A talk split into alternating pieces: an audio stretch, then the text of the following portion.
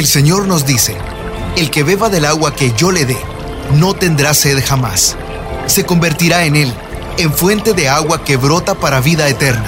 Y para conocer más de esa agua que nos da vida, Buenos días en el camino presenta El Cántaro, un segmento conducido por el padre José Román Flecha, doctor en teología moral, quien nos orienta sobre la verdad de nuestra fe.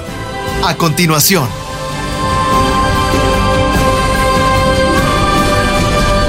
Mis queridos hermanos, soy el padre José Román Flecha de la diócesis de León, en España, hablándoles desde la ciudad de Salamanca. Miren, mm, yo no sé si a todos ustedes les ocurre lo mismo, pero a mí, personalmente, los relatos de la pasión y muerte de Jesús me resultan muy familiares desde los tiempos de mi infancia, pero infancia de infante, mi buena madre contaba que en una procesión de Semana Santa yo iba explicando en voz alta los misterios de la pasión del Señor a medida que pasaban los tronos, los pasos, las imágenes de la Semana Santa en la procesión. Y un caballero que estaba cerca preguntó, oiga, ¿cuánto tiempo tiene este niño? Mi madre dijo, dos años. Es decir, a los dos años yo conocía bien los relatos de la pasión y muerte de nuestro Señor Jesucristo. Pero en estos días de la Semana Santa, estos relatos adquieren un relieve especial. En la celebración de la Santa Misa del Domingo de Ramos, todos los años leemos el relato de la pasión y muerte de Jesús. En el ciclo A se lee el texto según San Mateo, en el B según San Marcos y en el ciclo C, que es el de este año, se lee el Evangelio según San Lucas. Y alguien puede decir, bueno, pero falta un Evangelio. Sí, la pasión de Jesús según San Juan se lee todos los años el día de Viernes Santo. En la celebración de la muerte y de la cruz del Señor el Viernes Santo, que no es misa, por favor. El Viernes Santo no se celebra la Santa Misa en ninguna parte de la Iglesia Católica. Así pues, tenemos la ocasión de leer los cuatro relatos de la Pasión del Señor. Y este año nos corresponde, repito, el del Evangelio según San Lucas. Es verdad que este relato coincide fundamentalmente con el transmitido por los otros evangelistas. Sin embargo, también hay que subrayar que contiene algunos pasajes eh, propios que aquí en este programa quiero resumir en 10 puntos, una especie de decálogo. Punto primero. El Evangelio de Lucas nos transmite un relato de la institución de la Eucaristía, en el capítulo 22, que guarda muchísimo parecido con el relato que nos transmite San Pablo y que escribía a los fieles de la comunidad de Corinto, según la primera carta a los Corintios, capítulo 11, versículos 23 al 25. Eso es muy interesante porque nos indica que la fuente mm, debió de ser la misma. No es que copiaran uno del otro, sino que ambos habían recibido una tradición, como dice Pablo, y una tradición a la cual tuvo acceso también Lucas. Bueno, eso es interesante. ¿Por qué? Porque, por ejemplo, el Evangelio según San Juan, que vamos a leer el día de Viernes Santo, no transmite la institución de la Eucaristía como hemos explicado en alguna otra ocasión. Punto segundo. Es interesante cómo el Evangelio según San Lucas nos transmite la predicción de las negaciones de Simón Pedro. También en el capítulo 22, versículos 31 al 34. Jesús, en la proximidad de su pasión, ha anunciado que Simón Pedro le iba a negar. Y Lucas, además, es el único en anotar que después de las negaciones de este apóstol, el Señor, seguramente cuando lo trasladaban de un lugar a otro, se volvió y dirigió una mirada a Pedro, que se conmovió y lloró amargamente. Bueno, es un detalle que concuerda muy bien con el estilo de este Evangelio que es el Evangelio de la gracia, el Evangelio de la compasión, el Evangelio de la misericordia. Tercer punto. En el escenario del, que se desarrolla en el huerto de Getsemaní, en el huerto de los olivos, el Evangelio de Lucas recuerda la presencia de un ángel que viene a confortar al Señor y solamente se encuentra en este Evangelio. Y al mismo tiempo es el único que constata el sudor de sangre de Jesús. Mm, o por la tradición a la que él había accedido, o tal vez por el interés de Lucas, que era médico, por observar los fenómenos eh, físicos y fisiológicos del Señor. El mismo Evangelio de Lucas es el único que transmite las palabras que Jesús dirige a Judas cuando llega al huerto de los olivos presidiendo a aquella banda de los que venían a detenerlo. Con un beso entregas al Hijo del Hombre. Evangelio según San Lucas, capítulo 22, versículo 48. Y por cierto, también en el mismo escenario, el Evangelio de Lucas es el único que transmite el comentario que hace Jesús ante los que llegan a detenerlo. Esta es vuestra hora y el poder de las tinieblas. Aunque es verdad que no se refiere para nada a decir, y esto ocurre para que se cumplan las escrituras. Eso, eso lo, lo omite, lo calla. Bueno, tres apartados ya interesantes. Cuarto, en el juicio, que podríamos llamar civil, no el que se celebró en, el Sanedrín de los judíos, sino en el que tuvo lugar ante el procurador Poncio Pilato, los judíos lo acusan diciendo, hemos encontrado a este soliviantando a nuestro pueblo e impidiendo dar tributos al César y diciendo que él es el Cristo Rey. Es decir, el Cristo significa el Mesías. Todavía lo he tenido que explicar ayer a una persona de esta residencia en la que vivo. Oiga, ¿y eso del Cristo era el nombre de Jesús? No, es el oficio, podemos decir, es la misión. Bueno, pues le acusaron de que Jesús soliviantaba al pueblo y que se hacía pasar por el Mesías que al mismo tiempo era rey. Se nos indican también los motivos por los que había sido detenido Barrabás. Y se insiste por tres veces en que Pilato no encontraba en Jesús una causa de muerte. Por cierto, también se nos dice en este Evangelio que tampoco Herodes encontraba culpable a Jesús. Y curiosamente, en este Evangelio de Lucas se omiten las burlas a las que lo someten los soldados en el pretorio. Todo esto es muy interesante. Es como si el evangelista tratara de suavizar la responsabilidad y la culpa de los protagonistas de la pasión, tendiendo un velo de comprensión. Pero curiosamente trata de de quitar responsabilidad a los paganos, a los soldados, al mismo Pilato. Mm, seguramente porque el Evangelio de Lucas está escrito para una comunidad en la cual predominaban los discípulos que venían del mundo del paganismo. Quinto punto. Este Evangelio, según San Lucas, que es el que leeremos este año, sabemos que había presentado allá en el capítulo octavo, a un grupo de mujeres entre los discípulos de Jesús, allá en Galilea. Pues bien, este Evangelio es también el único que describe, y muy ampliamente, por cierto, el encuentro de Jesús con aquellas mujeres de Jerusalén que lloraban al verlo caminar cargado con la cruz camino del monte Calvario es una de las estaciones tradicionales del Via Crucis, pero si nos preguntaran en cuál de los evangelios se encuentra, mm, tal vez no hubiéramos sabido responder. Este evangelio, efectivamente, subraya muchas veces el puesto de la oración, tiene mucho cuidado en mostrar la compasión de Jesús hacia los que sufren y en concreto también hacia los niños y hacia las mujeres. Bueno, pues él había presentado a un grupo de mujeres que seguían a Jesús como entre los discípulos y como discípulos o discípulas, aunque no existía la palabra en femenino en aquel tiempo.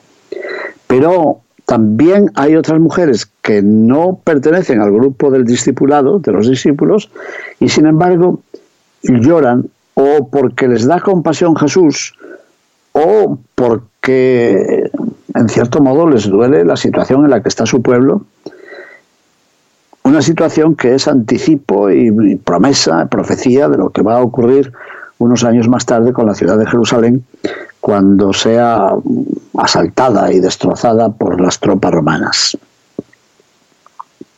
Sexto punto. El Evangelio, según San Lucas, recoge también la imprecación del mal ladrón, así lo llamamos, y la tradición le da hasta un nombre, le llaman gestas, que había sido condenado y ajusticiado junto a Jesús. Sin embargo, las palabras que dice el mal ladrón aparentemente no son tan blasfemas, no son tan malas. Bueno, si eres el Mesías, sálvate a ti mismo y a nosotros. Es verdad que son palabras que se parecen mucho a las que el demonio había dirigido a Jesús en el momento de las tentaciones. Si eres hijo de Dios, di que estas piedras se conviertan en panes. Si eres hijo de Dios, arrójate desde lo alto del templo. Si eres hijo de Dios, adórame a mí. Bueno, y aquí algo parecido. O sea, el mal ladrón parece que repite una de esas tentaciones. Si eres hijo de Dios, sálvate y sálvanos. La segunda parte no estaría mal. Si eres el Mesías, sálvanos a nosotros que estamos padeciendo este peso del poder. Pero la otra primera parte es más discutible. Si eres el Mesías, sálvate.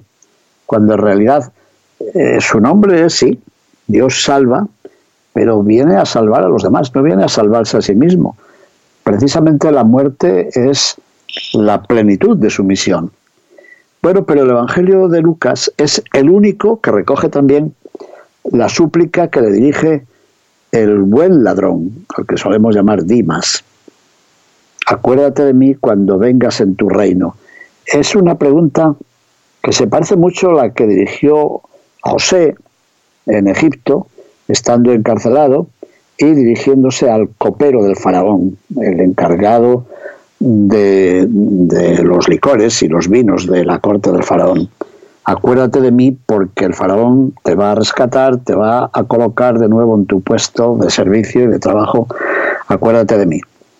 Es verdad que el libro del Génesis dice que se olvidó de él y que solamente mucho más tarde se recordó cuando el mismo faraón tuvo un sueño extraño que no era capaz de interpretar.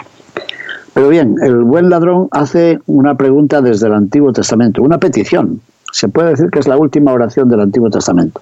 Acuérdate de mí cuando vengas en tu reino. O sea, no le parece inadecuado que sea rey. Seguramente ha visto ya el letrero que Pilato ha mandado colocar en lo alto de la cruz. Jesús Nazareno, rey de los judíos. Y si él hace esta pregunta desde el Antiguo Testamento, Jesús le responde desde el Nuevo. Hoy tiene una enorme importancia ese adverbio de tiempo, el hoy. Hoy estarás conmigo en el paraíso. Y ese conmigo en realidad es una traducción del nombre que el ángel había dado a Jesús. Se llamará Emmanuel, es decir, Dios con nosotros. Bueno, pues ese esa con nosotreidad, ese estar con nosotros, es lo que Jesús promete al buen ladrón. Hoy estarás conmigo y estarás en el paraíso. Pero el paraíso, por tanto, no es un lugar, sino que es una relación. El paraíso es Él, como el reino también es Él. Bueno, es muy interesante este comentario, este diálogo en realidad. Número 7. Este mismo Evangelio de Lucas, como sabemos, había concedido muchísima importancia a la oración y sobre todo a la oración de Jesús. Muchas veces se nos cuenta que Jesús oraba y los discípulos le vieron orar y le preguntaron, le pidieron que les enseñase a orar como Juan había enseñado a orar a los suyos. Pues bien, este Evangelio, repito, que tanta importancia ha concedido a la oración, es el único de los cuatro que incluye su intercesión por los que lo condenan y escarnecen. Padre, perdónales porque no saben lo que hacen. Evangelio de Lucas, capítulo 23, versículo 34. Una oración exculpatoria, perdónalos, no saben, no, no son responsables en realidad.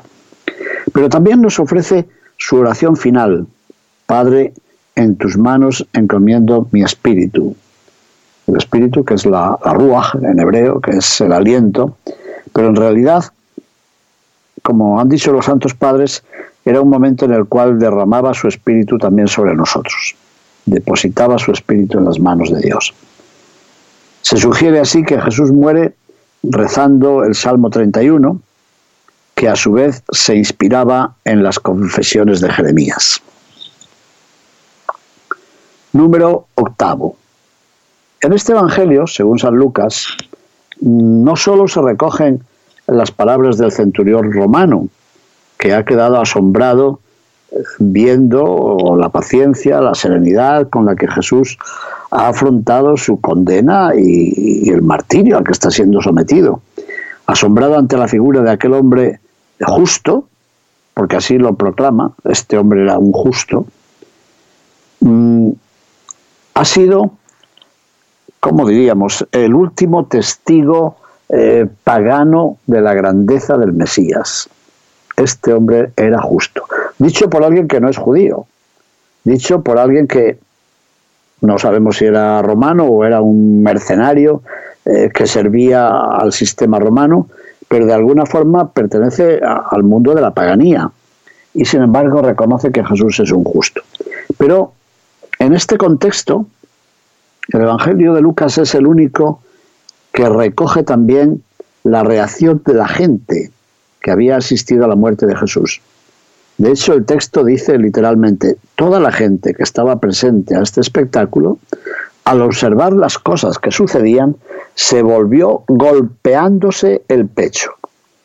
Yo creo que es un detalle que no comentamos muchas veces. Para Lucas hay una especie de, metanoia colectiva, hay una especie de conversión. Las gentes posiblemente los que han estado gritando antes, si eres el Hijo de Dios, baja de la cruz, eh, quizá se habían burlado también de él, porque se dice que pasaban y se burlaban. Pero al ver lo que había ocurrido, la muerte de Cristo es de tal densidad, es, es un evangelio en sí misma, es una buena noticia, que la gente, y Lucas dice que toda la gente, toda la gente que estaba presente a este espectáculo, al observar lo que estaba sucediendo, las cosas que sucedían, se volvió golpeándose el pecho, es decir, con un signo de arrepentimiento y de penitencia. Número 9 y penúltimo. Mm, de José de Arimatea, el Evangelio de Lucas no menciona que fuera un discípulo rico, como dice el Evangelio de Mateo. Mateo en el capítulo 27, versículo 57, dice que José de Arimatea era rico y era un discípulo, aunque era un discípulo anónimo, callado, secreto. Lucas no da explicación de esos dos detalles, no los menciona, pero sí dice que era un hombre bueno, era también un hombre justo, y además lo demuestra, porque no había estado de acuerdo con la decisión del Sanedrín, del Gran Consejo de los Judíos, cuando decidieron acusarlo y darle muerte. A mí me gusta pensar que, según el Evangelio de Lucas, Jesús, siendo niño, había sido recibido en el templo de Salomón por un hombre al que el Evangelio califica como justo, que era Simeón, según Lucas capítulo 2, versículo 25. Y ahora, una vez muerto, recibe el cuidado también de otro hombre justo, como es José de Arimatea. Yo creo que es muy bonito y tampoco lo explicamos esto muchas veces o no lo mencionamos. Cómo la vida de Jesús es acogida y al mismo tiempo eh, presentada como testimoniada por un hombre justo al comienzo y por un hombre justo al final. Y número 10, por último. Hemos hablado antes de las mujeres que le seguían por el camino, de las que lloraron cuando le vieron pasar camino de la cruz, pero el Evangelio de Lucas también habla de las mujeres que estaban al pie de la cruz y que coinciden en parte con las que le venían siguiendo desde Galilea y por tanto participaban del seguimiento típico del discipulado. Pues bien, Lucas las reconoce, repito, como aquellas que habían seguido y acompañado a Jesús desde Galilea. Y lo dice expresamente en el capítulo 23, versículo 55. ¿Y qué más? Nos dice otra cosa que me parece muy bonita. Mm, al escribir mi libro sobre los sentidos, las celosías del alma, he subrayado el papel de los perfumes, tanto en el Antiguo Testamento como en el Nuevo. Pues aquí encontramos un detalle de estos. Después de volver del Calvario, porque se está acercando el día del sábado, prepararon perfumes y ungüentos según el precepto de la ley, descansaron durante el sábado, pero pasado el sábado, el primer día de la semana, pudieron acercarse al sepulcro de Jesús sin pensar que estaba cubierto por una piedra pesadísima, pero pensando en completar los ritos del sepelio, de los funerales que eran propios de la tradición. Yo creo que lo que tratan de sugerir es que habían servido a Jesús durante su vida y lo sirven también ahora en el momento de la muerte. Nos dicen también a nosotros que el seguimiento de Jesús y el servicio son las notas que identifican a los discípulos y a las discípulas del Señor, antes y ahora. Bueno, diez puntos que quedan ahí, pero que se podrían completar y comentar mucho más ampliamente, en cuanto que son propios del Evangelio según San Lucas, que se lee en el Domingo de Ramos del ciclo C. Son unos pocos detalles, pero muy importantes. A través de ellos se descubre que el Evangelio, según San Lucas, trata, como acabo de decir, de disculpar por todos los medios, de disculpar a toda costa a las autoridades romanas con relación a la muerte de Jesús. Por otra parte, en este texto se nos revelan también los sentimientos humanos y el dolor de la agonía de Jesús, nuestro Maestro y nuestro Señor. Y en tercer lugar, creo yo que en este texto se vislumbran algunas características que recorren todo el Evangelio de Lucas, como son, en primer lugar, la importancia de la oración y de la misericordia de Dios. En segundo lugar, la presencia compasiva, llena de ternura de las mujeres como seguidoras de Jesús. Y en tercer lugar, la majestad y la inocencia de Jesús. Una majestad y una inocencia que no se manifiestan, por supuesto, ni en la dureza ni en la condenación, sino en lo contrario, en la comprensión y en el perdón misericordioso, incluso con relación a aquellos que le están llevando a la muerte, aquellos que la están torturando. Pues muy bien, esta reflexión, mis queridos hermanos, creo que puede ayudarnos este domingo de Ramos para prestar atención a la lectura o al canto, si en algún sitio se canta, como se suele hacer.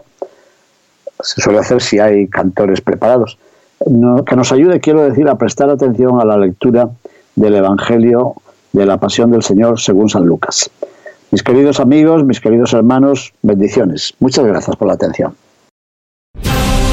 Buenos días en el camino presentó El Cántaro con el padre José Román Flecha.